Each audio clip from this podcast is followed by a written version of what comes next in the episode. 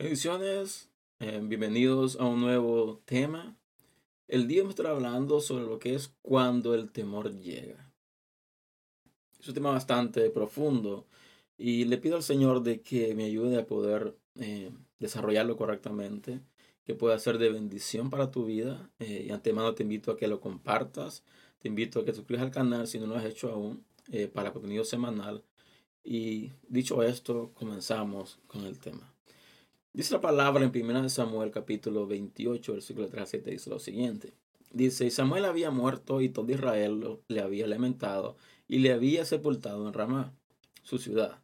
Y Saúl había arrojado de la tierra a los encantadores y adivinos.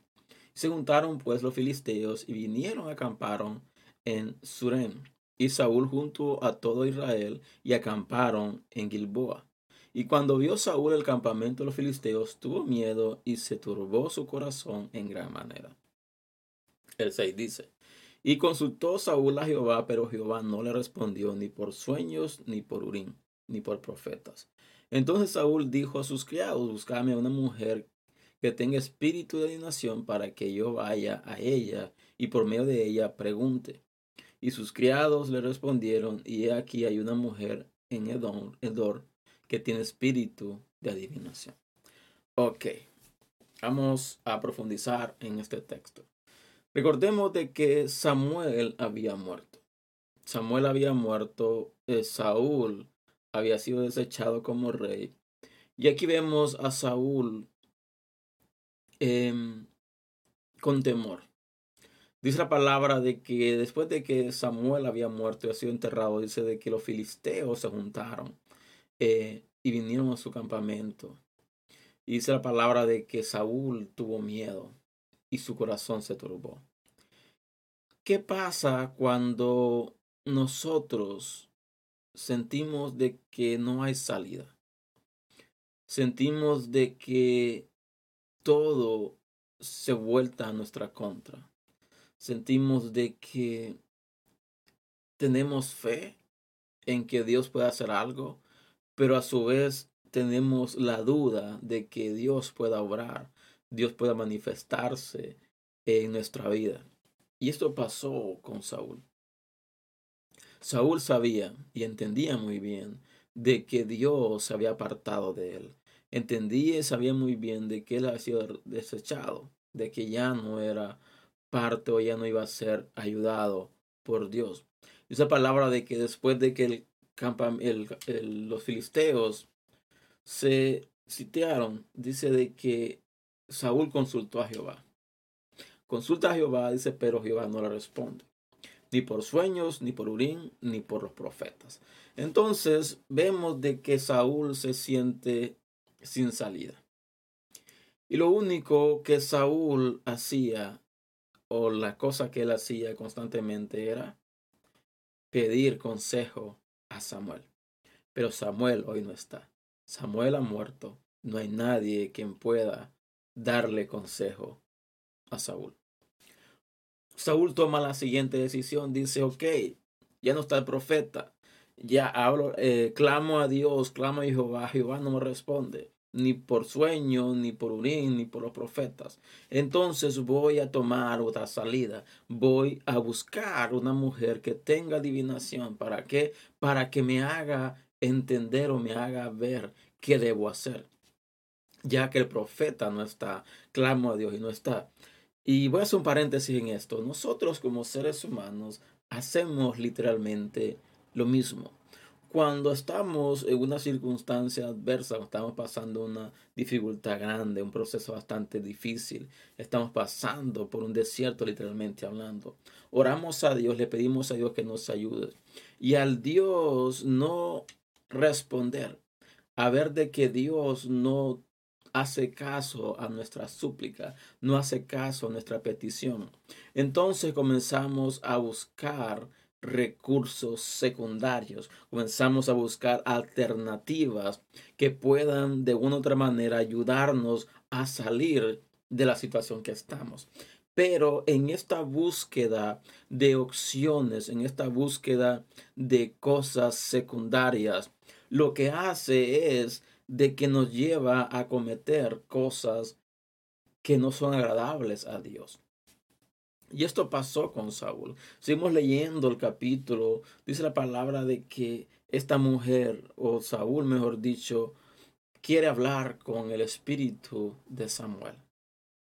Pero si leemos el versículo 3, dice de que Saúl había arrojado de la tierra todos encantadores y adivinos. Saúl había desterrado literalmente a todo adivinador y todo adivino de la tierra. En este caso hablando de Israel, no de la tierra en general, sino de Israel. Entonces vemos de que lo que Saúl hizo, ¿por qué? Porque tenía Samuel de su lado, tenía el profeta de Dios de su lado. Entonces no ocupaba nada, entonces desterró a esta gente. Pero ahora aquello que desechó es lo que Saúl está buscando para poder recibir una respuesta acerca de su situación. Entonces, nosotros como seres humanos hacemos exactamente lo mismo. Clamamos a Dios, le pedimos que Dios haga algo, Dios no lo hace, entonces buscamos segundas opciones. Vamos entre una persona, un curandero, vamos a una persona de que haga ciertas este, estas cosas. ¿Para qué? ¿Por qué? Porque estoy orando a Dios y Dios no hace nada. Estoy orando a Dios y Dios no mueve su mano. Estoy clamando a Dios y Dios está sordo porque no me escucha. Entonces voy a tomar opciones secundarias. ¿Por qué? Porque necesito salir de mi situación, necesito salir de, esta, eh, de este problema. Pero eso ocasiona a que nosotros nos contaminemos. Y eso pasó en este caso. Saúl encuentra a esta mujer, pide de que traiga el espíritu de Samuel. ¿Para qué? Para que Samuel le aconseje. ¿Y qué pasó? Saúl entró en otro pecado. Saúl entró en un pecado aún más grande, algo de que Dios mismo repudiaba, de que no se practicase la adivinación y el encanto, que desechase todo eso. Así que vemos que Saúl, por temor, por un temor que llegó a su vida, al ver los filisteos, prefirió tomar una iniciativa a algo incorrecto, a algo de que había sido totalmente estipulado por Dios, de prohibido de realizar. El temor fue más grande en Saúl a lo que podía pasarle que el temor mismo a Dios.